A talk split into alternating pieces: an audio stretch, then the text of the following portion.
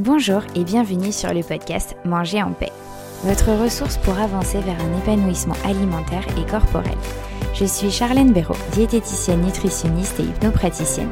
Je suis ici pour vous aider à retrouver une relation sereine avec votre alimentation et bienveillante avec votre assiette.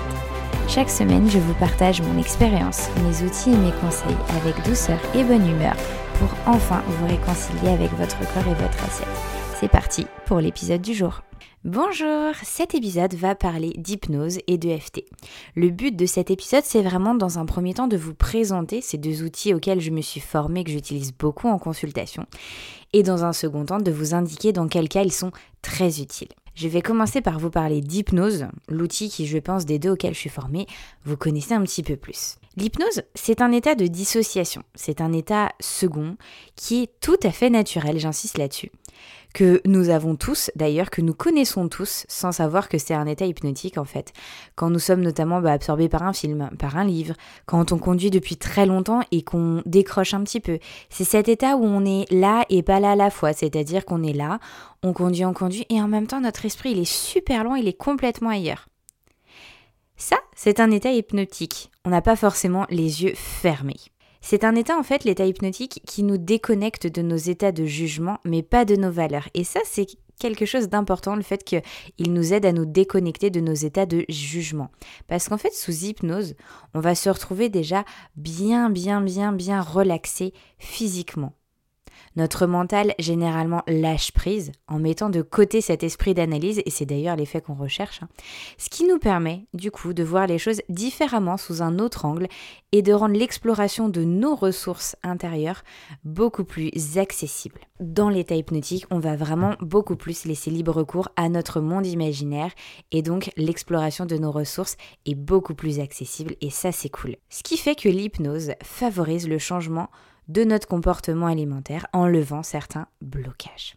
Petite précision, il est important aussi de différencier l'hypnose de spectacle de l'hypnose thérapeutique, qui n'est pas du tout la même chose. L'hypnose thérapeutique, si on peut dire, fonctionne entre guillemets avec tout le monde à partir du moment où vous le souhaitez, où vous êtes OK avec ça, où vous en avez envie. Maintenant, je vais vous dire justement quelques exemples que l'hypnose va faciliter comme changement donc notamment au niveau du changement de comportement alimentaire.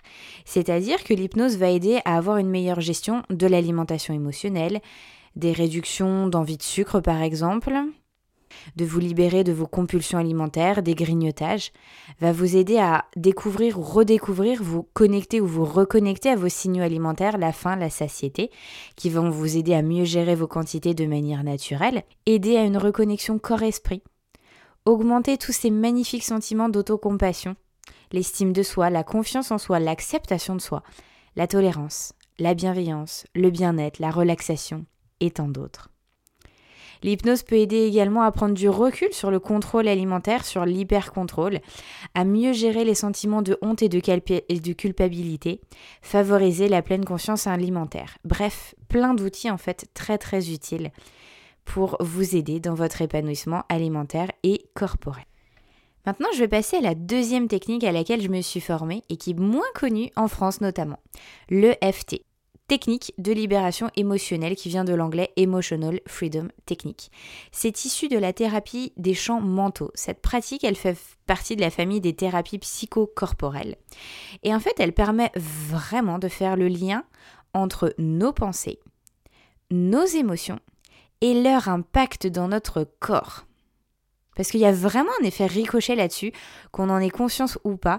Et cette méthode, en fait, à l'aide de tapping, est une méthode très puissante, qui est aussi très rapide et qui est très efficace et qui donne des résultats de longue durée en apportant un vrai ouf, un vrai soulagement, en diminuant vraiment bah, l'intensité de vos émotions. Une séance de FT en fait vous permet de vous confronter à votre problématique émotionnelle avec une posture d'ouverture et d'acceptation.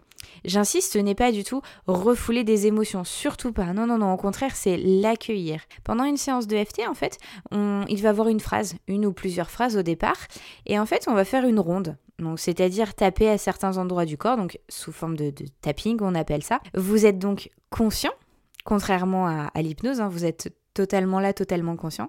Et en même temps, l'EFT vous aide à vous libérer de beaucoup de choses, notamment à travailler sur les pensées dévalorisantes, la honte, la peur du jugement, vous libérer de manière générale de la culpabilité, de vos compulsions alimentaires, de vos envies de manger, du stress du quotidien qui peut impacter votre comportement alimentaire. Ça peut être aussi de remplacer des croyances limitantes par de nouvelles croyances aidantes, positives, mais d'une manière complètement différente en fait que l'hypnose. C'est pour ça que j'avais à cœur de me former à ces deux outils car ils sont complémentaires et en même temps très différents et s'adaptent du coup à un public euh, plus large. Le but étant que je puisse aider le maximum d'entre vous. Voilà, j'espère que vous voyez maintenant les nombreux avantages de ces deux merveilleux outils. Et la dernière chose que je ne voulais surtout pas oublier de vous dire, qui est très importante, c'est que ce travail en hypnose et ou en EFT doit toujours être couplé à une prise en charge globale, c'est-à-dire qu'il doit inclure absolument des conseils alimentaires et une prise en charge comportementale. Ça, c'est vraiment indispensable, hein, c'est important. Il n'y a pas non plus de solution miracle, c'est vraiment important de toujours avoir une prise en charge globale pour vous garantir un épanouissement justement alimentaire et corporel total et surtout durable. Voilà, si vous avez des questions, n'hésitez pas à m'en poser un sur l'hypnose et l'EFT, qui sont deux techniques très différentes et en même temps très très complémentaires, très utiles pour vous aider à vous sentir mieux dans votre corps et dans votre assiette. Merci de m'avoir écouté jusqu'au bout et à dans 15 jours.